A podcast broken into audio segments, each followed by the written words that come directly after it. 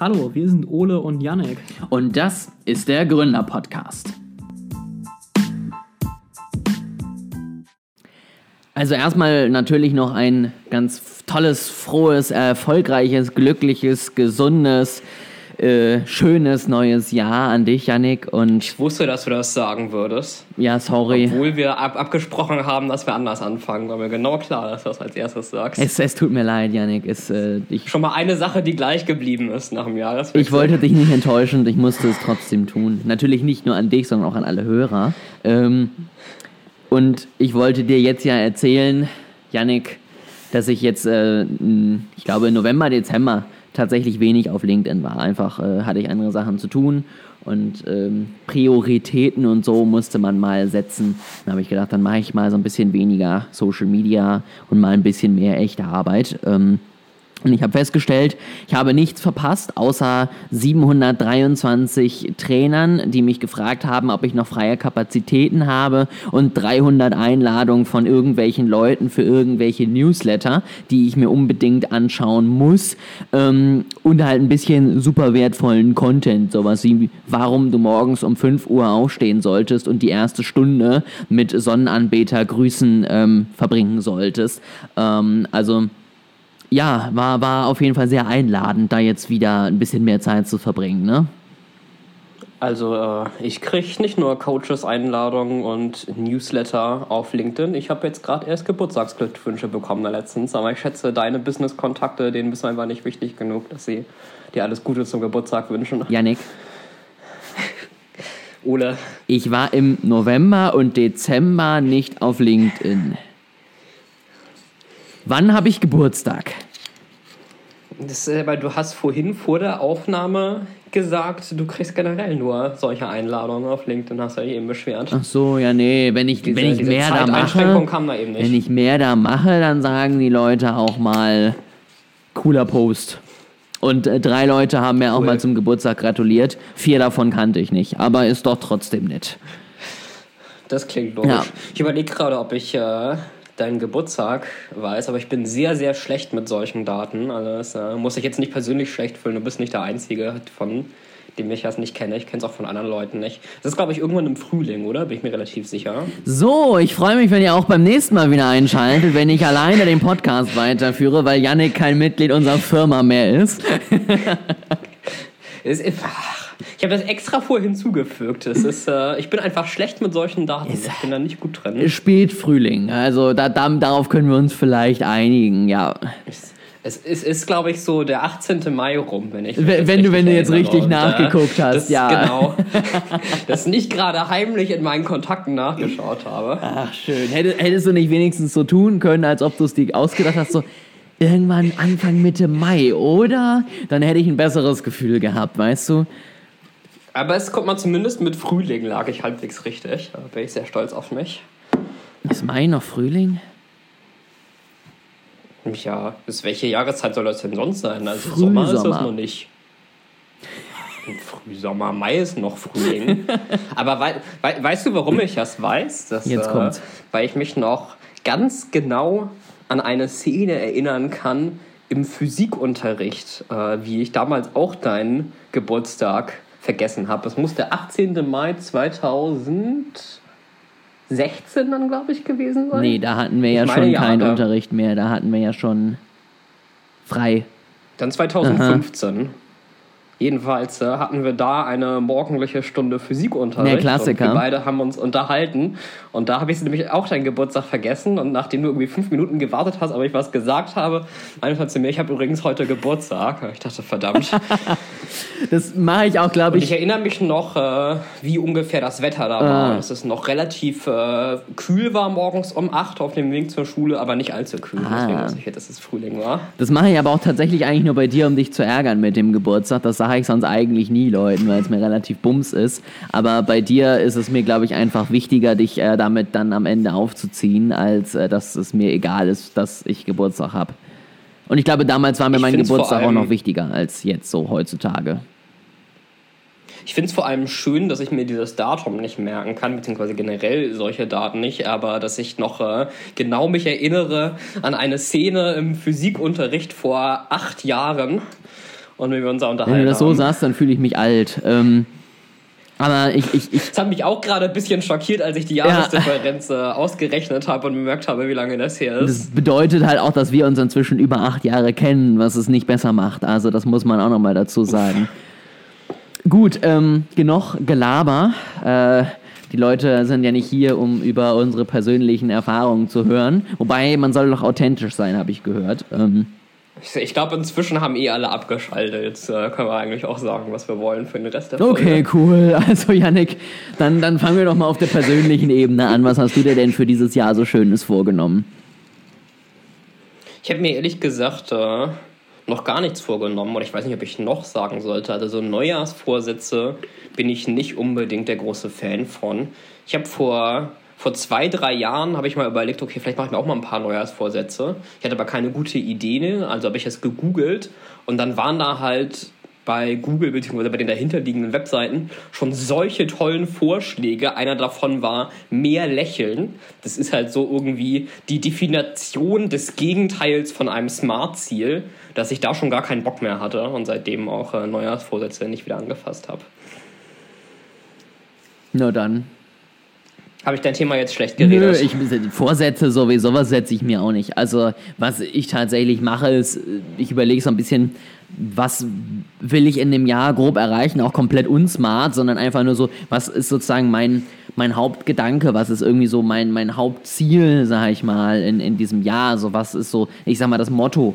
Ähm, und dann setze ich mir halt ein paar feste Ziele für spezifische Bereiche, wo ich halt sage, äh, da möchte ich hin das muss ich jetzt aber auch nicht zwingend am 1.1. machen und die ändern sich dann manchmal auch. Und wenn ich ein Projekt habe, dann setze ich mir das für das Projekt halt neue Ziele. Und wenn die dann halt nicht zu meinen Jahreszielen von vor einem halben Jahr passen, dann ist mir das relativ bums, weil ne, das Leben ändert sich halt irgendwie. Und äh, dementsprechend bin ich da jetzt auch nicht so dahinterher. Und bei den Vorsätzen gebe ich dir recht so. Ne? Dann, dann setze ich mich am Anfang am 1.1. hin.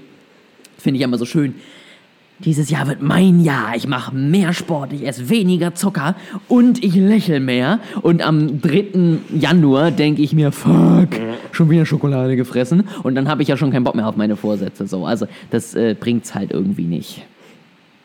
Genau, deswegen fand ich es auch wichtig, vorhin, dass du gesagt hast, man kann es halt auch noch anpassen. Also man muss ja schon flexibel und dynamisch mit sein und äh, nicht irgendwie am Anfang sich so einen Haufen Ziele setzen, die man dann die erste Woche nicht erreicht und dann direkt schon aufgibt ja. und damit sich das Jahr im Grunde schon ruiniert hat. Direkt keinen Bock mehr, ihr könnt 2024 anfangen. So. nee, aber dann lass uns doch mal ein bisschen über Trends sprechen. Ähm, auch da können wir vorweg vielleicht sagen, wir haben ja auch im letzten Jahr irgendwie eine Trendfolge gemacht und ähm, ich, ich glaube, da können wir zusammenfassend sagen, es kam nicht so wie gesagt, sondern ganz anders, aber einiges stimmt dann doch, wenn man sich richtig hinreimt und äh, so, glaube ich, sind halt Trends auch immer zu verstehen. Ähm, ich weiß nicht, wie ich dich jetzt auf dem kalten Fuß erwische, wenn ich dich jetzt frage, ob du irgendwie so ein paar technische Trends vielleicht irgendwie äh, mir jetzt hier runterbeten kannst ähm, oder sagst du da, nee, das müssen wir nochmal in eine extra Folge machen? Also ich glaube, eine extra Folge ist auf jeden Fall sinnvoll. Ich überlege, ob ich ähm, gerade zumindest mal so einen kurzen Teaser äh, aussprechen kann Wobei es wahrscheinlich auch sehr ähnlich wäre zum letzten Jahr. Also ich würde jetzt vielleicht sagen, dass äh, künstliche Intelligenz ein bisschen mehr in Richtung Produktion geht, also ein bisschen aus Forschungseinrichtungen äh, raus und mehr in Unternehmen und Anwendungen rein. Aber wahrscheinlich habe ich das schon in der Folge für 2022 auch schon gesagt. Und ich will ja hier nicht jedes Mal Material recyceln. Ja. Ich habe gehört, ChatGPT äh, kommt in einer neuen Version raus dieses Jahr. Das äh, ChatGPT habe ich jetzt extra nicht erwähnt, weil ich das in einer separaten Folge äh, machen wollte. Aber es kann, kann sein, dass es davon eine neue Version geben wird, beziehungsweise wahrscheinlich eher von der unterliegenden Technologie, also GPT ja. 4, gibt es Gerüchte, ja. dass das rauskommen soll. Das, äh, genau, klar, Chat ist halt die Anwendung dann. Aber dann ist das doch auf jeden Fall schon mal ein spannendes Thema.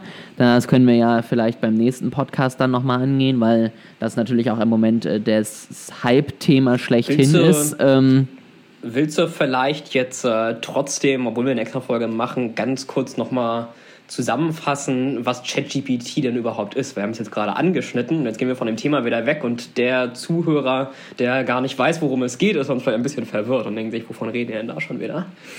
Kann der das nicht einfach googeln? Das geht natürlich auch, aber besser ist, wenn es hier ein abgeschlossenes Medium ist. Na gut, vor, also ja, ChatGPT ähm, am Ende einfach ein, ein Interface, also GPT-3, äh, die zugrunde liegende Technik. Ähm, OpenAI, eine Firma, die eben ähm, das Ganze gelernt hat anhand von verschiedensten Internetdaten, die eben über alles Mögliche Bescheid weiß. ChatGPT, die Eingabemaske am Ende dazu. Ich habe sie jetzt auch mal getestet. Ich kann halt, also und das ist wirklich ähm, krass. Ich habe das direkt so noch nie gemacht. Ich hatte ja nur irgendwann mal so ein Tool, was dazwischen geschaltet wurde, was ja eher so mäßig äh, erfolgreich war. Ähm, aber jetzt habe ich direkt mal mit ChatGPT gearbeitet und also der hat jetzt ähm, tatsächlich von meiner Freundin den Titel für die Bachelorarbeit rausgeschmissen und äh, für mich schon einige Postings geschrieben, weil es halt einfach wirklich, also klar, du kannst hier an der einen oder anderen Ecke noch mal ein bisschen was drehen, aber grundsätzlich kannst du damit halt bessere Texte machen als 95% der angeblichen Copywriting-Experten auf Instagram hinkriegen, so ungefähr. Und ähm, das ist auf jeden Fall schon sehr, sehr spannend. Du tippst halt irgendwas rein, was du möchtest, so spezifisch, genau wie du es magst und äh, bekommst dann halt am Ende Text rausgeschmissen der ja tatsächlich auch dann danach noch verfeinert werden kann. Ne? Ich kann ja dann noch schreiben, mach das, was ich jetzt hier gerade geschrieben habe, nochmal ein bisschen lustiger oder schreib das kürzer, schreib das länger erzähl mir noch irgendwas dazu, was auch immer. Ähm, und darüber kannst du dann am Ende ja, mit einer künstlichen Intelligenz interagieren. Machst du das direkt auf Deutsch, wenn du Postings da verfasst, oder machst du es auf Englisch und übersetzt es dann? Nee, direkt auf Deutsch. Okay, interesting. Das war immer ein äh, Faktor oder ein Hindernis, den, das ich noch häufig gesehen habe. Also es wird ja, es wird ja auf allen möglichen Textdaten, auch in unterschiedlichen Sprachen trainiert, die darunterliegende Technologie. Ähm, aber die Forscher konzentrieren sich natürlich auf das Englische, ist ja auch eine amerikanische Firma. Und ähm, häufig war das eben schwierig, in der Vergangenheit das auf andere Sprachen quasi zu portieren, aber das scheint dann ja inzwischen auch ganz gut zu klappen. Definitiv, also besser als dieses andere Tool, was ich dann mal ausprobiert habe, wo man gesehen hat, dass die halt mhm. meine, meine Antwort sozusagen auf äh, Englisch übersetzt haben, dann ein Ergebnis rausbekommen haben, das wieder auf Deutsch übersetzt haben und mir das dann hingeschmissen haben. Das war ja wirklich nicht so Bombe und äh, da sind die Ergebnisse deutlich besser, wenn du da direkt tatsächlich mit interagierst und ähm, ja, was eben auch da teilweise ist, äh, du, sie äh, ist so ein Problem, was äh, mhm. man dann noch manchmal so ein bisschen bearbeiten muss. Aber wenn man dem schreibt, äh, schreibt es in der Du-Form, dann kann er dir auch den ganzen Text ein, ja. Äh, einheitlich im Du-Text schreiben. Also das ist dann auch kein Problem mehr. Aber wir wollten jetzt ja okay, nicht. Äh, dann äh, wollen wir genau. genau für die Extra-Folge noch ein bisschen was übrig lassen und äh, vielleicht kannst du stattdessen in die Social Media oder Marketing-Trends einsteigen, wo du hoffentlich ein bisschen besser vorbereitet bist als ich. ja, ähm, ich, ich habe wie, wie jedes Jahr mir so ein paar Sachen wieder angeguckt. Yannick stirbt. Ähm, und habe mir das so ein bisschen durchgelesen. Also eine Sache, die natürlich jetzt auch da drin steht, die wir jetzt mal ausklammern, ist natürlich KI. Ja, das heißt irgendwie nicht nur ChatGPT, sondern du kannst ja jetzt auch Bilder mit einer KI erstellen. Aber da werden wir dann sicherlich in der Sonderfolge nochmal drauf eingehen. Ähm, das ist aber leider auch so ein bisschen das Großartigste, was ich gefunden habe. Und deswegen habe ich am Anfang auch diesen Teaser gebracht, weil die anderen Trends lesen sich halt zum Teil ähm, ein bisschen ja, unkreativ. Also dann steht da sowas wie Shortform-Content wird noch wichtiger, wo ich so denke, ja, ach nee, also alle posten jetzt nur noch Reels, TikToks, YouTube Shorts und ähnliches. Und ähm, mhm. dafür muss ich jetzt nicht sieben Stunden im Internet irgendwie recherchieren, um rauszufinden, dass das jetzt irgendwie der neue große Trend fürs nächste Jahr wird. Ähm, aber so ein paar Dinge habe ich dann doch nochmal gefunden, wo ich dachte, da können wir mal ein bisschen ausführlicher drüber sprechen. Und das erste, was ich tatsächlich gefunden habe, ist das Thema hier schön tituliert, der Untergang von Third-Party-Cookies. Ja, also Apple ne, macht das Tracking in immer mehr Bereichen dicht. Äh, Google Chrome hat das inzwischen auch, dass du eben bei einigen Dingen direkt blockiert werden. Mails können nicht mehr nachverfolgt werden, wenn du die Apple Mail hast und so weiter und so fort. Das heißt, sozusagen externe Daten werden immer schwerer zu kriegen. Ähm, Yannick, vielleicht mal so deine, deine Einschätzung dazu. Wird das jetzt das nächste Jahr noch schlimmer? Ähm, wie geht das da weiter? Und dann können wir ja mal gucken, was man dagegen grundsätzlich so machen kann. Also ich glaube schon, dass das noch zunehmen wird, ähm, gerade von der technischen Seite aus. Also ich glaube gar nicht unbedingt so sehr von der regulatorischen Seite. Da hatten wir auch schon sehr viel von EU-Einschränkungen, Cookie-Banner und so weiter. Ähm, aber ich glaube gerade von der technischen Seite, also die Browser werden das sicherlich noch weitergehend einschränken, was gerade bei Google Chrome ein bisschen ironisch ist, wo dann ein, der, der größte Browser von der Firma Werbungen einschränkt und die gleiche Urheberfirma, aber die, die größte Online-Werbungsfirma auf der Welt ist. Ähm, ich glaube, das wird sich aber dann schlicht recht stark verschieben. Also ich glaube nicht, dass dadurch gezieltes Online-Marketing jetzt untergehen wird, ähm, sondern ich glaube, man wird halt User deutlich mehr über so Tracking-Mechanismen verfolgen. Also ich kann ja sehen, welches Betriebssystem hat der Nutzer und äh, was für ein Gerät und wie ist seine Bildschirmauflösung und dann tracke ich vielleicht noch, wie genau er seine Maus bewegt und wie häufig er tippt und so weiter. Und diese ganzen äh, Eigenschaften, die einzeln vielleicht nicht so viel aussagen. Also klar, viele andere Leute haben auch noch das gleiche Betriebssystem wie ich, aber dann eben in der Kombination es doch wieder erlauben, Leute zu erfassen.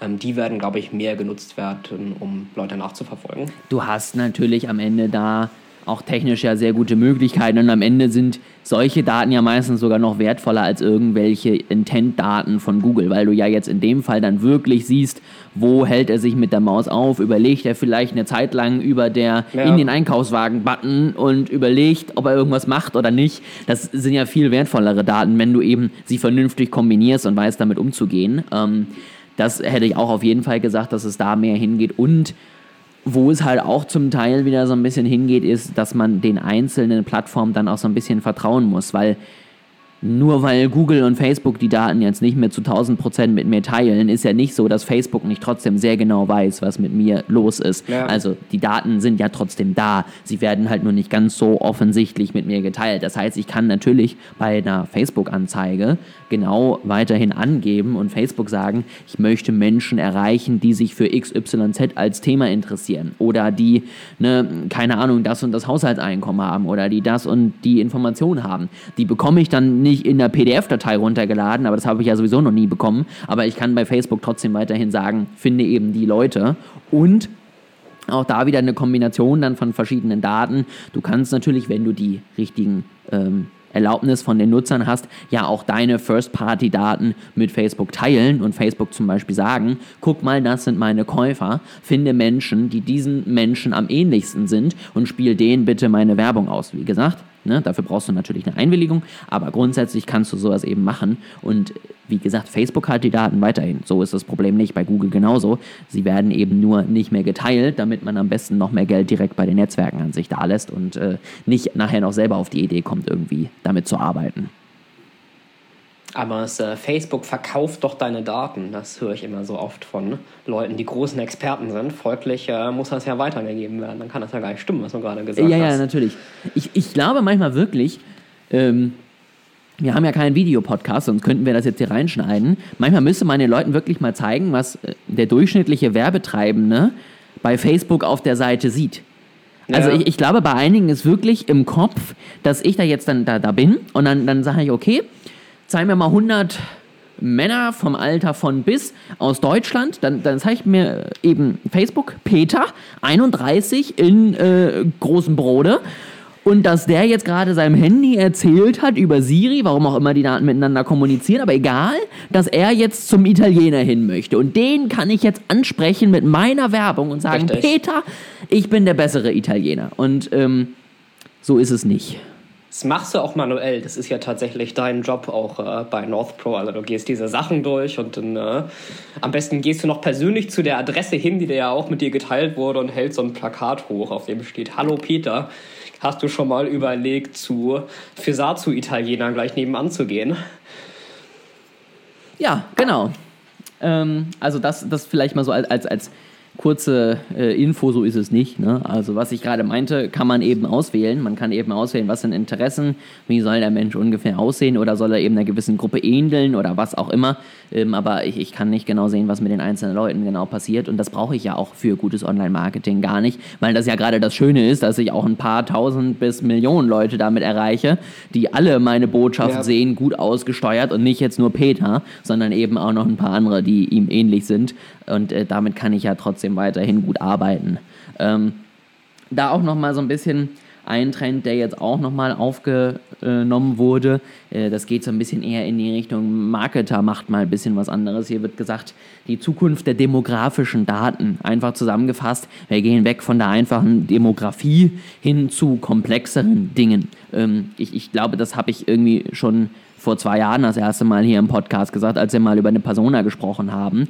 Ähm, aber dass das eine ganz sinnvolle Idee ist, darüber brauchen wir, glaube ich, jetzt nicht so ganz lange diskutieren, weil keine Ahnung, wir erinnern uns von der Demografie, also jetzt äh, du, Yannick und ich, glaube ich, relativ ähnlich. Ne? Also gerade als wir beide noch in Hamburg gewohnt haben, hatten wir ungefähr das ähnliche Alter, sind beide männlich. Trotzdem kannst du definitiv nicht in jedem Bereich sagen, uns würde dieselbe Werbung irgendwie ansprechen. Ja, klar.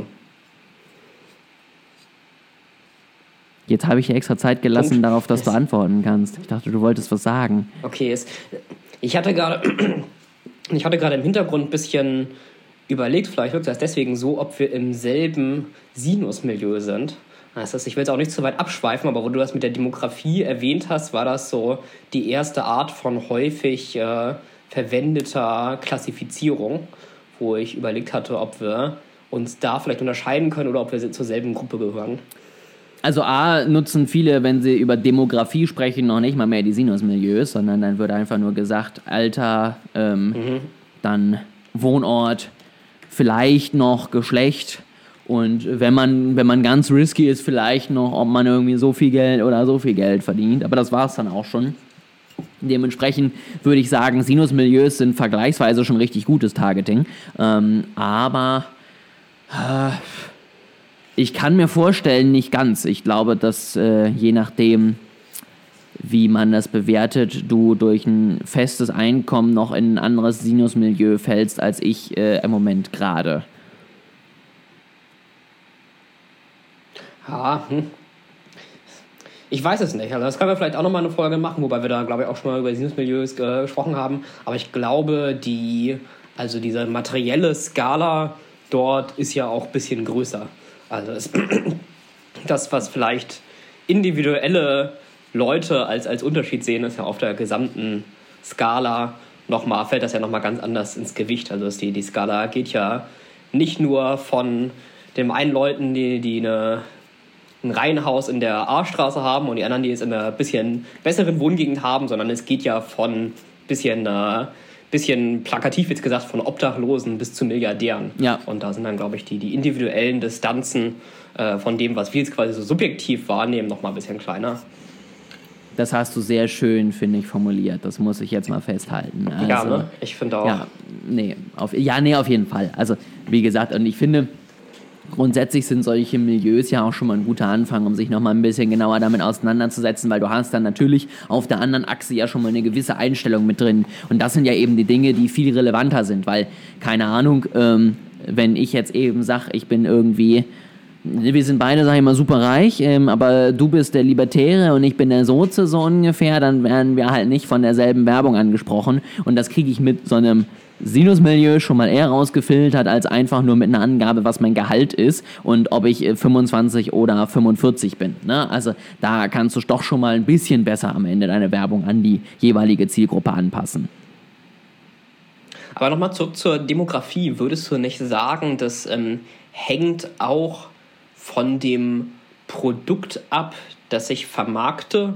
Und kann es nicht eben auch sein, dass ich dann manchmal vielleicht versuche zu sehr zu targeten, also zu sehr in die andere Richtung gehe. Also ich überlege gerade, ob mir irgendein plakatives Beispiel einfällt. Ja, aber es mal mal angenommen, ich verkaufe zum Beispiel weibliche Hygieneprodukte. Ja, da wäre es, glaube ich, am sinnvollsten, wenn mein Targeting einfach ist Frauen. So, und das natürlich kann ich auch versuchen, das noch weiter einzuschränken und zu sagen, ja, ich suche jetzt irgendwie nur die Leute, die möglicherweise mit höherer Wahrscheinlichkeit schwanger sind und versuche an die Schwangerschaftstests zu verkaufen und das versuche ich jetzt über irgendwelche Lifestyle-Einstellungen äh, zu erkennen, dann wird es, glaube ich, schiefgehen. Also dann werde ich, glaube ich, versuchen, zu sehr reinzutargeten und mir da irgendwas auszudenken, was am Ende in der Realität so gar nicht hinkommt. Und da wäre es besser gewesen, vielleicht ein bisschen grobere Kategorien zu behalten. Möchtest du noch ein bisschen weiter erzählen? Ich finde das schön, wie du da die ganze Zeit so schwimmst und versuchst, das ganze Treffen zu beschreiben. Ähm, jein, also das ist ja so ein bisschen die Frage, was ich möchte. Also ich sag mal, jetzt Beispiel Hygieneartikel. Es gibt ja einen Unterschied zwischen dem, der, meiner Zielgruppe, der gesamten Firma und vielleicht meiner Zielgruppe in der einzelnen Anzeige. Also ich sag mal so, ein, ein Hygieneartikel mhm. beim, beim Butni ähm, im Regal spricht natürlich durch seine Verpackung grundsätzlich alle möglichen ähm, Frauen oder wenn wir ganz korrekt sein wollen, menstruierenden Menschen an, die sich damit auseinandersetzen sollen. Also so viele wie eben möglich. Und das ist natürlich auch gut, weil ich ja nicht dann äh, im, im Regal beim Butni 47 verschiedene Farben haben möchte, die mich alle zum Teil ansprechen oder nicht. Das bringt es natürlich nicht. Ähm, dennoch gibt es ja zum Beispiel so Firmen wie Einhorn, ähm, die ja in verschiedenen Bereichen, jetzt nicht nur Hygieneprodukte, sondern auch Verhütungsmittel zum Beispiel, zwar grundsätzlich natürlich auch von Manfred 57 gekauft werden können, der sich aber tendenziell von der Marke und gerade natürlich auch von den ähm, von der, von der Verpackung, von der Werbeanzeige und so weiter und so fort jetzt mhm. eher nicht so angesprochen fühlt. Das sorgt natürlich dafür, dass ähm, der jetzt vielleicht rausfällt, dass ich aber vielleicht, äh, zu denen das jetzt vielleicht besser passen würde, sogar bereit bin, vielleicht ein bisschen mehr zu zahlen. Da sind wir jetzt wieder im Branding so ein bisschen drin, weil ich mich da voll mit identifiziere und unbedingt möchte, dass da das Logo auf äh, meinen Produkten zu sehen ist. Und da macht dann natürlich Targeting schon Sinn. Ähm, das andere ist ja eher so eine Sache, wie schief, also wie stark kannst du daneben liegen und wie schlimm kann das sein? Und wenn ich halt irgendwie einer Schwangeren, also einer nicht schwangeren Produkte für eine Schwangere hinschicke, ist das vielleicht eine ziemlich bescheuerte Idee. Ähm, ist vielleicht genauso wie wenn ich jetzt einem Veganer Werbung für Fleisch hinschicke, der wird auch sagen, was soll der Scheiß. Wenn ich jetzt aber jemandem in unserem Alter, ein bisschen älter, eine Werbung von Einhorn schicke, wo er sich nicht zu 1000 Prozent mit identifizieren kann, dann wird das keinen Shitstorm auslösen. Ne? Also da muss man so ein bisschen gucken, wie sensibel sind die Daten, die man nutzt und wie sehr kann man vielleicht daneben liegen und wie schlimm ist das dann Ganze auch in der Wahrnehmung. Okay. Also mir ging es jetzt tatsächlich auch gar nicht so sehr um Shitstorms oder um die öffentliche Wahrnehmung ähm, in dem Bereich, sondern tatsächlich einfach um die Frage, wie viel Arbeit stecke ich da rein und wie ist am Ende mein Return dafür. Und ich glaube, es gibt halt schon Situationen, äh, wo man Dinge nicht richtig vorher predikten kann, auch wenn man es versucht. Also es, ich glaube, du, du kannst nicht sicher vorhersagen an, anhand irgendwelcher Eigenschaften, wer jetzt schwanger ist oder nicht, auch wenn alle Leute immer die gleiche Anekdote erzählen von diesem Walmart oder wer, was das war, der gezielte Werbung drauf geschickt hat.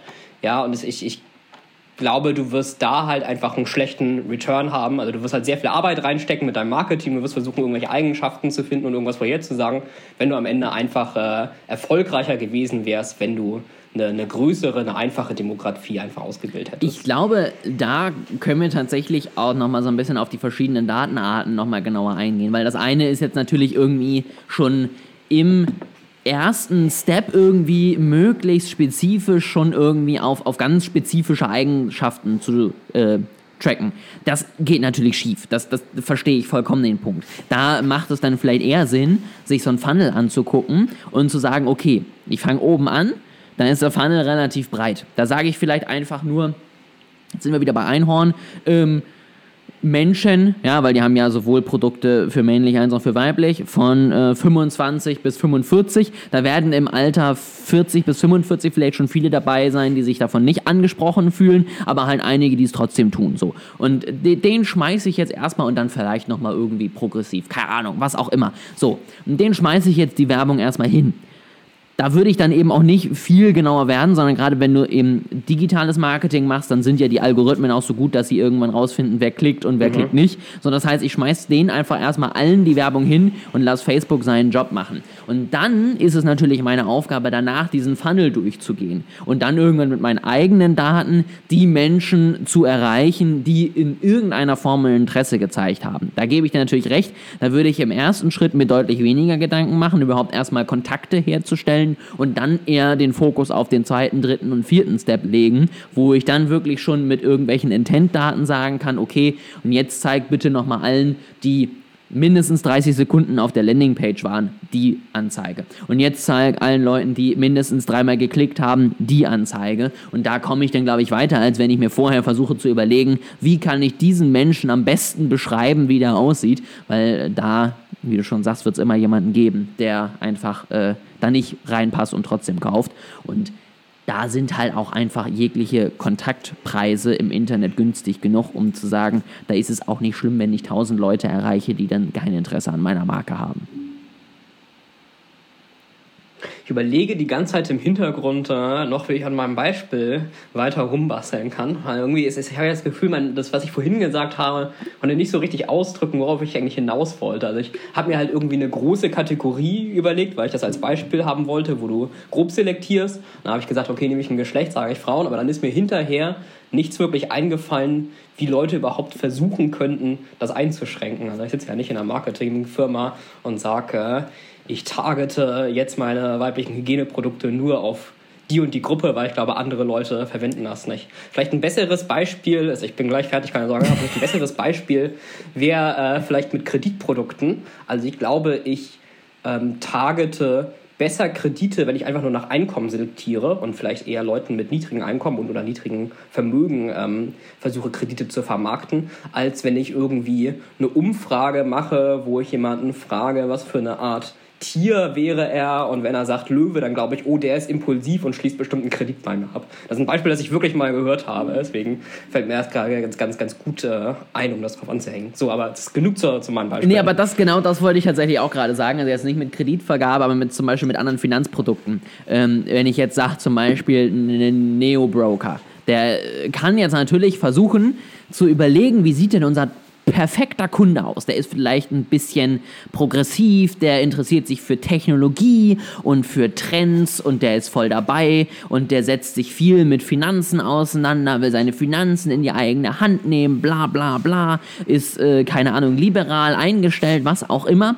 So, und dann gibt es eben Menschen, die das gar nicht sind, die aber trotzdem über einen Neo-Broker einen ETF-Sparplan laufen mhm. haben, die halt einfach festgestellt haben, ist günstiger, als wenn ich das bei meiner Bank mache, also mache ich das jetzt einfach. Und ich glaube, das ist es auch, was du jetzt auch mit den Krediten meintest. Dann sprich doch vielleicht erstmal einfach grundsätzlich Menschen an, vielleicht noch, die sich grundsätzlich für Vorsorgen interessieren. Das kannst du ja noch machen, je nachdem, wie die Anzeige gestaltet ist. Und fang dann nicht an, dir zu überlegen, wie jetzt die 10.000 optimalen Menschen aussehen, die jetzt diese Anzeige sehen könnten. Würdest du sagen, ähm, um da, um da an deinen Punkt von vorhin nochmal anzuknüpfen, dass die Anzeigen das ja auch erkennen, wer worauf klickt, es könnte vielleicht sogar besser sein, wenn ich generell erstmal an alle Leute ausspiele und dann versuche zu sehen, wer reagiert, als wenn Menschen vorher versuchen vorherzusagen, wer meine Zielgruppe ist, weil ich glaube, bei, bei Menschen hast du diesen Bias von den Klischees nochmal viel stärker drin. Jein, also ähm, zum großen Teil ja. Manchmal gibt es halt Dinge, die muss ich vielleicht oder kann ich einfach schon filtern. Also wenn ich jetzt, äh, mir fällt jetzt leider auch kein gutes Beispiel ein, aber wenn ich jetzt ein Produkt zum Beispiel für Rentner habe, so, ähm, dann kann ich natürlich sagen, ich zeige das jetzt erstmal allen und dann wird das schon so ungefähr. Oder ich kümmere mhm. mich zumindest darum, dass ich die Altersklasse jetzt nicht bei 20 beginnen lasse. So. Klar, ich kann das auch schon 40-Jährigen zeigen, die das dann vielleicht wiederum ihren Eltern zeigen, damit die sich damit auseinandersetzen. Sowas kann ich natürlich tun. Ähm, aber da würde ich jetzt nicht sagen, okay, ich zeige das jetzt allen, weil dann kann es halt auch sein, dass da Leute mit 25 draufklicken und ich eine riesige Absprungrate nach hinten raus habe, die vielleicht dann nicht richtig getrackt werden kann und dann wäre es eher ärgerlich, wenn ich da sozusagen extrem viel Geld dann für Klicks ausgebe, die mir wirklich gar nichts bringen. In allen anderen Bereichen würde ich sagen, ist es zum größten Teil sinnvoll, gerade wenn du halt keine vernünftigen Daten über deine Kunden hast, die schon aus bestehenden Käufen oder ähnliches entstehen. Und äh, da finde ich, hilft eben auch keine Umfrage, sondern da brauchst du richtig harte Kaufdaten, um dann vielleicht irgendwann dir ein Bild machen zu können. Ähm, aber sonst denke ich mir auch, ist es in den meisten Fällen sinnvoll, erstmal breiter ranzugehen. Fällt dir eigentlich noch ein Beispiel für uns ein? Jetzt putte ich dich ein bisschen on the spot, aber du hast eben ganz am Anfang vom Thema äh, gesagt, wir sind vielleicht ungefähr die gleiche Demografie und äh, hätten aber würden trotzdem in unterschiedliche Interessen beziehungsweise würden unterschiedliche Dinge vielleicht einkaufen und dann würde ich äh, bin ich so ein bisschen abgeschweift auf die Sinusmilieus, aber mich würde schon noch mal interessieren, wie du denn uns beide jetzt differenzieren würdest in einer Marketingkampagne. Naja, also keine Ahnung. Du äh, bist vegetarisch, ich bin vegan. Das ist zum Beispiel schon mal ein Unterschied, der mhm. je nach Produktkategorie äh, sinnvoll sein könnte. Ähm, dich erreicht man vielleicht mit Kryptowährungen nicht ganz so wie mich. Ähm, also, ne, keine Ahnung, das sind jetzt eher, eher spezifische Einzelheiten, wo ich sage, je nach Produktkategorie unterscheiden wir uns. Ähm, ansonsten, ich weiß nicht, so von, von unserer allgemeinen Einstellung habe ich manchmal das Gefühl, ändert sich das auch immer mal, wer von uns jetzt gerade eher, keine Ahnung, zum Beispiel politisch sich mal wieder in die eine oder in die andere Richtung bewegt. Deswegen könnte ich da jetzt gerade gar nicht festmachen, ähm, ob das sich gerade groß unterscheidet oder nicht. Müssten immer wieder diesen komischen Tester machen, den du mir schon mal schon mehrfach gezeigt hast, den ich immer machen musste und der jedes Mal bei mir ein ganz anderes Ergebnis irgendwie rausschmeißt. Ich finde es interessant, dass du vegetarisch und vegan als ersten Unterschied genannt hast. Das ist ja gar nicht so der plakative Unterschied, wie wenn wir jetzt gesagt hätten, ich esse fünf Steak am Tag und du bist vegan. Definitiv, ähm, das auf jeden Fall. Aber das ist so das Erste, was mir jetzt für, für Produktkategorien irgendwie sinnvollerweise eingefallen ist. Ähm, keine Ahnung. Wäre dir was Besseres eingefallen? Kannst du mich das jetzt nicht einfach zurück? Doch. Also, ich, ich muss hier Fragen hier stellen und du musst schlaue Antworten liefern. Wir können ja auch als Ergebnis einfach festhalten, wir sind doch ähnlicher, als wir denken und ähm, ganz toll. Ich habe jetzt an Mobilität gerade gedacht, aber da sind wir tatsächlich auch sehr ähnlich. So, wir fahren beide kein Auto, da macht Autowerbung für uns beide keinen Sinn. Wir sind beide mehr mit Öffentlichen unterwegs. Ja, wir sind die witzigsten, was Autofahren angeht. Ja, du versuchst ja. seit acht Jahren einen Führerschein zu machen und ich habe seit acht Jahren einen, aber nie benutzt. Also herzlich willkommen in unserem Mobilitätsverhalten. Vielleicht Kleidung, weiß ich nicht. Hast du einen, einen unterschiedlichen Kleidungsstil? Ich würde sagen schon, aber ich, ich fände es jetzt schwierig, es zu spezifizieren. Ich bin halt stylischer als du, ne? Ich möchte nochmal auf deine Aussage vom Anfang äh, zurückkommen. Also den nächsten Podcast dann ohne mich. ich bin leider aus der Firma raus. Äh, aber, äh, aber, selbst da würde ich noch nicht mal sagen, dass wir großartig. Also ich glaube, wir sind beide nicht so auf irgendwelche Moden oder spezifische Sachen ansprechbar, würde ich jetzt sagen. Also mich juckt das nicht, dich juckt das nicht und wir gehen halt in den Laden rein und gucken, was uns gefällt und gehen wieder raus. Also ich glaube, selbst da ähneln wir uns. Aber ich habe in letzter Zeit äh, Werbung bekommen für Technikkurse, wo man äh, neue Dinge über künstliche Intelligenz lernen kann. Die Werbung würdest du, glaube ich, nicht bekommen. Jetzt äh, habe ich doch mal eine Differenzierung bekommen über unsere Beschäftigung, unseren Beruf. Klar, natürlich. Ne? Also mich erreicht man vielleicht eher mit einem Marketingkurs und dich vielleicht eher mit einem Technikkurs, wobei ich selbst da sagen würde, mich würde es ja nicht, nicht interessieren. Also klar, wenn das jetzt irgendwie die Vertiefung 723 von der Programmiersprache der KI ist, dann bin ich definitiv raus. Aber wenn es jetzt Grundlagen KI sind, wäre das vielleicht sogar auch ein Kurs, wenn ich mal irgendwann Zeit habe, der mich interessieren würde. Ich finde es schön, dass du das gesagt hast, weil mein Gedanke war auch gerade, dass du die fortgeschrittenen KI-Kurse vielleicht nicht machst, aber ich wollte es nicht sagen. Also ich kann sie ja kaufen äh, und mir äh, angucken und dann äh, schreibe ich dir alle fünf Minuten, ja, nee, ich, ich verstehe das nicht.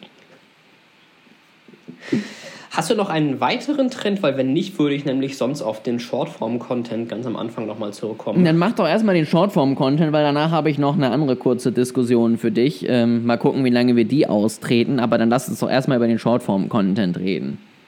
Okay, es, geht von den äh, Trends jetzt ein bisschen weg. Es ist mehr meine persönliche Erfahrung. Alles, wie ich glaube ich schon zehnmal in diesem Podcast erwähnt habe, ähm, bin ich ja nicht so der große Shortform-Content- Konsument. Echt? Das ist eine schöne Wortkombination. Das ist mir noch nie aufgefallen. Shortform-Content-Konsument. Äh, und habe auch kein TikTok, aber ich habe in letzter Zeit vereinzelt ähm, YouTube Shorts gesehen, weil die einem so schön mit aufgedrängt werden auf der YouTube Startseite. Und ich muss sagen, aus meiner persönlichen Erfahrung heraus wundert es mich jetzt tatsächlich, dass ähm, diese Art der Content-Präsentation so erfolgreich ist. Also bei mir war es halt so, ich habe einen Short gesehen von einem bestimmten YouTuber und der hat mir gefallen und darauf wollte ich mehr Content sehen von diesem Creator. Aber wenn ich weiter geswiped hatte, dann hat mir der Algorithmus irgendwas präsentiert von irgendwem anderen, was der Algorithmus dachte, was ich gut finde. Das wollte ich aber nicht sehen. Ich wollte von der gleichen Person mehr Sachen sehen. Und es wundert mich, dass das auf TikTok äh, so erfolgreich ist, dass man den Content so für einen ausgewählt bekommt. Du bist jetzt ja aber auch sehr spezifisch. Also du sagst ja jetzt nicht nur, okay, mich interessiert, keine Ahnung, ähm, Content zum Thema Hip-Hop-Tanzen, sondern du willst dann ja schon den einen einzigen Creator sehen, so ungefähr. Ähm, und ich glaube, das ist in den seltensten Algorithmen so vorgesehen, dass danach deine gesamte For You-Page oder dein Short-Algorithmus dir nur noch eine einzelne Person rausschmeißt und sagst, hier, jetzt gucken nur noch das. Ja, also ist das, ich will aber auch nicht, dass mir nur die Startseite das nur noch anzeigt. Ich wollte eben nur in dem Moment das gerne weitergucken. Und das, ist, das ging halt nur, indem ich auf den Creator-Namen gegangen bin und dann unter Shorts und da manuell das nächste ausgewählt habe. Und wenn ich weitergeswiped hatte, hat er mir halt irgendwas anderes präsentiert. Also es geht mir nicht darum, dass jetzt alle meine Vorschläge in Zukunft nur noch von dieser Person sein sollten, sondern ich wollte halt in dem Moment einfach weitergucken. Das heißt, also wenn du auf Netflix die erste Folge Breaking Bad guckst und sagst, dir gefällt das, dann willst du ja auch die zweite Folge Breaking Bad gucken und du willst nicht, dass der Algorithmus dir im Moment irgendeine ähnliche andere Show äh, präsentiert. Das heißt, wenn du bei dem, äh, jetzt, jetzt bin ich hier, der, der keine Ahnung hat, ich nutze nämlich YouTube Shorts wiederum gar nicht. Ähm, das heißt, wenn du jetzt auf den Creator klickst und dann in seine Shorts gehst und dann wischst, wird dir trotzdem was anderes gezeigt. Also wenn ich innerhalb des quasi Short Interface bin und einfach nur nach unten wische, dann ja. Aber nicht, wenn du auf dem Creator bist und dann da Shorts auswählst und dann dir die Shorts anguckst. Naja, ich muss dann halt jedes Mal wieder auf das Profil gehen und da das nächste aus der Auswahl wählen. Ich kann es halt nicht wie eine Playlist quasi Okay, machen. weil da ist es zum Beispiel so bei TikTok, ich sag mal, ich swipe durch, finde irgendwie einen tollen Creator, dann swipe ich nach links, komme auf das Profil vom Creator und klicke halt einfach auf das oberste TikTok und dann kann ich halt durchwischen bis zum 745.000. Beitrag okay, von dem. Das heißt, es ist dann halt einfach nur ein bescheuertes User Interface bei YouTube und äh, kein grundsätzlicher Shortform-Content-Fehler, sag ich mal. Oder aber ich war zu doof und äh, habe es nicht richtig bedient und wir kriegen jetzt 500 E-Mails über diesen Podcast, dass äh, ich als Co-Experte unserer Firma hier YouTube nicht richtig bedienen kann. Da möchte ich jetzt nicht widersprechen, ne? Aber also was ich jetzt tatsächlich obwohl es ja grundsätzlich so ist, wenn der User es nicht hinkriegt, ist auf jeden Fall die UI schuld und äh, ja, niemals der User. Da hast du schon mal auf jeden Fall recht. Also das ist jetzt natürlich auf der einen Seite auch irgendwie eine billige Ausrede, klingt so, aber am Ende ist es halt immer so. Ne? Also wenn der User es nicht hinkriegt, dann hast du es zu kompliziert gemacht. Punkt. Ähm, wobei ich auch sagen muss, ich finde es zum Beispiel bei Instagram jetzt super spannend. Da ist es ja inzwischen so, da sieht man, Facebook braucht Geld, dass selbst wenn ich auf einem Profil von jemandem bin und dadurch die Beiträge durchgehe, selbst da werden mir inzwischen Anzeigen ausgespielt. Die wurden ja bisher immer nur sozusagen mhm. in meinem Standardfeed und auf meinem Entdecken und so weiter und so fort ausgespielt. Inzwischen haben sie, glaube ich, wirklich bis auf die Inbox jedes Millimeter an Oberfläche mit Werbung penetriert. Anders kann man es nicht mehr sagen. Ähm, also das hat mich eher aufgeregt, weil ich so dachte, komm, warum muss jetzt auch noch da Werbung gezeigt werden? Mir reicht das schon, wenn inzwischen jeder zweite Beitrag bei mir auf dem Feed Werbung ist.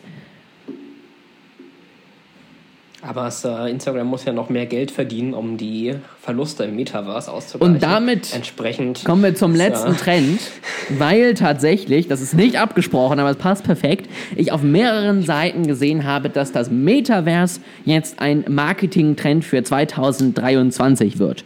Und ich dachte am Anfang, wir können eine Diskussion daraus machen, aber so wie ich deine Meinung kenne, werden wir beide darüber nicht diskutieren, ähm, sondern uns eher einig sein. Ähm, aber Yannick, wie findest du das und warum denkst du, ist es Bullshit? Also erstmal finde ich es interessant, dass du sagst, dass wir einer Meinung sind. Das ist ja eigentlich immer in diesem Podcast so. Ich glaube, jedes Mal, wenn jemand hier ein Thema zum Diskutieren äh, mitbringt, sagt der, der andere hier, ja, sehe ich ganz genauso. Und dann ist der Podcast vorbei. Ähm, das, das Zweite, was ich interessant finde, ist, dass scheinbar in, in den Circles, die du liest, dass da als großer Marketing-Trend ähm, vorgebracht wird. Weil also unabhängig davon, was jetzt meine persönliche Meinung ist oder was ich daraus mitnehme, ist halt überall, wo ich was gelesen oder gesehen habe, wird nur gesagt, das ist halt alles Quatsch. Und äh, dieser Meta Metaverse ist Blödsinn und äh, Facebook bzw. Meta verrennt sich dann nur und ähm, verbrennt ihr ganzes Geld. Zu meiner persönlichen Meinung, äh, vielleicht bin ich jetzt ein bisschen biased, weil ich gerade nicht will, dass, dass wir einer Meinung noch ein bisschen was zum Diskutieren haben, aber es ich bin mir tatsächlich noch nicht sicher und es, ich sehe es ein bisschen differenzierter. Also ich würde auf jeden Fall nicht dahin gehen zu sagen, dass das der absolut wichtigste neue Marketing-Trend ist. Haben wir auch in der früheren Folge ähm, schon ein bisschen, vor zwei Folgen war es, glaube ich, diskutiert, was die Gründe sind. Ich würde aber auch nicht per se sagen, dass es Bullshit ist. Also es, vielleicht um ein bisschen den, den Bogen zu schlagen als Metapher für andere Geräte also es, viele Firmen haben halt gesucht nach quasi dem neuen Smartphone, dass das neue dominierende Gerät wird und haben irgendwie Smartwatches gemacht oder Brillen oder Smart Speaker wie Alexa und so weiter. Und all diese Geräte waren halt nie erfolgreich in dem Sinne, dass sie das neue Smartphone sind, das ist das eine Gerät, das jeder nutzt. Aber alle haben irgendwie ihren Platz und einen gewissen Marktanteil und können durchaus sinnvoll genutzt werden. Und da könnte ich mir vorstellen, dass es mit äh, Metaverse Marketing quasi ähnlich ist. Also dass es nicht zentral wird, aber dass es in einem, in einem Auswahl deiner Kanäle und deiner Marketing-Tools einen gewissen Platz haben wird. Ja, äh, sicher, also ja und nein. Ne? Ähm, Punkt 1 von wegen in meiner Bubble. Also ich habe bei Google äh, Marketing Trends 2023 eingegeben. Ich glaube, so bubbelig ist das gar nicht. Das ist, glaube ich, ich glaube, es klingt halt einfach schön, dass man es bei sich teilen kann. Ähm, was, wo ich ja immer schon ein riesiges Problem mit habe, ist äh, die Bezeichnung Metaverse. Also wo fängt das Metaverse an mhm. und wo hört es auf? Das ist ja immer schon eine Sache, die wir, glaube ich, so jetzt auch noch nie fest definiert haben. Also ist das jetzt wirklich nur was, wenn ich mit einem Mannequin durch irgendwie eine digitale Welt renne und eine VR-Brille aufhat, ist nur das das Metaverse? Oder ist das, wenn es, ich sag mal, komplexere Chat-Anwendungen sind und ein komplexerer Austausch, sag ich mal, ist das nicht auch irgendwie schon Metaverse? Ne? Also was heißt das überhaupt? Und ähm, warum muss äh, Facebook uns das schon wieder verderben und sich danach benennen, dass man jetzt das nur noch mit denen assoziiert? Da habe ich auch keinen Bock drauf. Ähm, ansonsten denke ich halt, dass man da ähm, aufpassen muss, das so als Trend zu titulieren. Also ich würde jetzt noch nicht mal widersprechen, dass das Metaverse irgendwann seinen Platz finden wird, wie alle mhm. anderen Dinge auch. Ob es jetzt ein Riesenplatz wird, äh, da bin ich mir nicht so sicher, aber es wird sicherlich irgendwas geben, warum das spannend wird. Die Frage ist halt eher, wie kann ich es für mein Marketing benutzen? Und meiner Meinung nach war jetzt zum Beispiel im letzten Jahr, wo irgendwie alle Firmen plötzlich Länder in irgendwelchen Krypto-Metaversen gekauft haben, ist das jetzt nicht der perfekte Weg, um sich da irgendwie ein gutes Marketing mit aufzubauen. Und ähm, da glaube ich, ist es ein bisschen undifferenziert zu sagen, das Metaverse wird der neue Marketing-Trend, weil ich glaube, da werden viele Menschen auch viel Gehirnschmalz, Geld und Zeit verbrennen, ähm, um dann irgendwie solche Sachen zu machen, wie ich kaufe mir einfach ein Land in The Sandbox und ähm, dann habe ich halt Metaverse-Marketing gemacht, so und das ist es halt nicht. Und ähm, ich glaube, da muss man eher gucken, wie man es einsetzt. Also zum Beispiel ein Riesenfeld ist Roblox, ja, also das ist ja am Ende auch nichts anderes als ein Metaverse und da äh, erreichst du halt eine sehr junge Zielgruppe. Und gerade wenn du das halt geschickt machst, kannst du da vielleicht äh, Markenpräferenzen legen, die sich dann ein ganzes Leben lang auszahlen könnten. Das als, als, als erstes Beispiel. Mhm. Das kann man natürlich machen, aber da muss man sich wirklich auch vorher mal ein bisschen Gedanken machen und halt nicht einfach sagen, okay, cool, äh, Metaverse, ich mache jetzt Metaverse, also klatsche ich überall mein Logo drauf und fertig ist. Es wäre interessant, dass du das sagst, weil das wäre jetzt gerade meine Frage gewesen. Also ich hätte mir halt vorstellen können, dass du im Facebook Ad Manager in Zukunft eine zusätzliche Box hast, wo du irgendwie gerade deine Werbung erstellst mit irgendeinem Bild und wo du dann noch anklicken kannst, äh, ja, dieses Bild auch im Metaverse platzieren auf so einer virtuellen Werbetafel oder wie Facebook das dann gestaltet. Und da wäre halt meine Frage gewesen, wo ist denn da der Trend? Weil eine extra Box im Facebook Ad Manager ist halt kein Trend. Ja. Aber du glaubst, da wird es schon komplexere Möglichkeiten geben. Ähm, ich glaube, es, es gibt zwei Möglichkeiten. Also einmal kann ich natürlich den 500 Menschen, die jetzt das nutzen von Facebook, natürlich meine Anzeige dann da auf diesem Plakat äh, zeigen.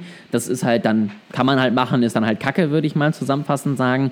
Ähm, ich glaube, was du halt machen kannst, ist wirklich so komplexere Ideen aus dem, ich nenne es mal Experience und Event Marketing ins Metaverse zu bewegen, dass du wirklich Erlebnisse schaffst, dass du wirklich digital da was aufbaust. Und ich glaube, damit kannst du dich dann wirklich differenzieren, als wenn du halt einfach wieder nur irgendwo eine Anzeige äh, machst. Und dann ist es vielleicht auch was Neues, wenn du wirklich kreativ bist und da wirklich gut dran arbeitest. Klar, wenn ich dann später mir einfach irgendwie sage, ich äh, kaufe mir ein Haus und klatsche da halt ein Bild von meiner Marke drauf und einen netten Text, dann ist das zwar Metaverse, aber jetzt halt auch nicht so die Zukunft, ne? Also das ist halt nichts anderes als das, was wir in der analogen Welt jetzt halt auch schon machen. Mhm. Glaubst du, dass, ähm, dass ich nenne es mal das erfolgreichere Metamarketing, ähm, glaubst du, dass das kleineren Firmen auch zur Verfügung steht? Oder glaubst du, es ist so aufwendig, dass das überhaupt nur DAX-Konzerne machen können? Ich glaube, es ist wie bei allen Marketingformen auch, wenn du kreativ bist, wenn du coole Ideen hast und wenn du die geschickt umsetzt, dann kannst du immer davon profitieren. Natürlich mhm. ist es leichter, wenn ich viel Geld und viele Menschen irgendwie und viele Berater einstellen kann, die mir da irgendwie eine super Strategie entwickeln und äh, damit arbeiten. Ähm, was ich aber zum Beispiel jetzt, was mir jetzt so spontan auch einfällt, dann ganz spannend finde, ist jetzt zum Beispiel natürlich auch die Kombination von, äh, ich nenne sie jetzt mal Digital Collectibles, so nennt man die ja heutzutage, die NFTs, weil NFT klingt halt kacke, deswegen nennen wir sie jetzt anders, und ähm, physischen Produkten. Ja, also zum Beispiel Nike hat jetzt eine Sonderedition mit irgendwelchen Schuhen gedroppt oder ähnliches. Solche Sachen kann natürlich gerade für Produkte und für irgendwie Lifestyle-Marken auch nochmal spannend werden in Zukunft, dass du sozusagen die Verknüpfung von analog zu digital noch deutlich besser hinkriegst und äh, deutlich ähm, geschickter machst und darüber natürlich dann auch A, Kontakte schaffst, weil wenn ich dann eben mit meinen Nike-Schuhen rumlaufe im Metaverse, sieht man vielleicht das Logo und natürlich auch deine Marke mit, äh, ich sag mal, positiven Gefühlen und ähm, einer vielleicht modernen, ja, Darstellung, sage ich mal, irgendwie so ein bisschen aufwerten kann. Ich glaube, da ist aber auch ähm, eine gewisse Gefahr, wo du von positiven Gefühlen äh, sprichst, schnell in die andere Richtung abzurutschen. Ja, also es, ich, es gibt sehr viele Möglichkeiten, die jetzt außerhalb meiner Kreativität liegen, aber sicherlich nicht außerhalb der Kreativität anderer Leute, wie man im Metaverse, wie würde Philipp Amthor sagen, Schabernack treiben kann. Einmal, wie man Schabernack treiben kann und auf der anderen Seite, was halt immer schlecht rüberkommt, ist halt, wenn du einfach das nur machst, um halt dabei zu sein.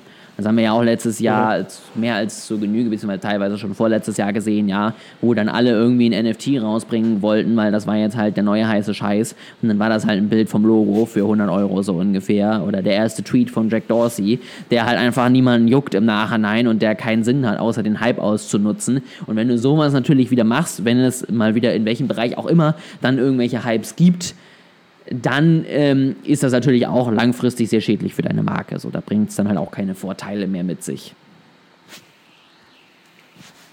Das ist doch äh, eine schöne Zusammenfassung gegen Ende. Dann äh, haben wir für euch jetzt als erste Folge, das ist glaube ich die erste Folge des neuen Jahres, ja. die bei uns rauskommt, oder? Genau, die äh, Marketing- und Social-Media-Trends ähm, raus, rausgebracht. Und wir machen als nächstes noch eine zweite Folge rund um Technologietrends, also zwei Trendfolgen. Man weiß ja, das Beste kommt immer zum Schluss. Also jetzt, wo wir Marketing schon mal durch haben, können wir uns dann in der nächsten Folge auch mit den wirklich wichtigen Dingen beschäftigen.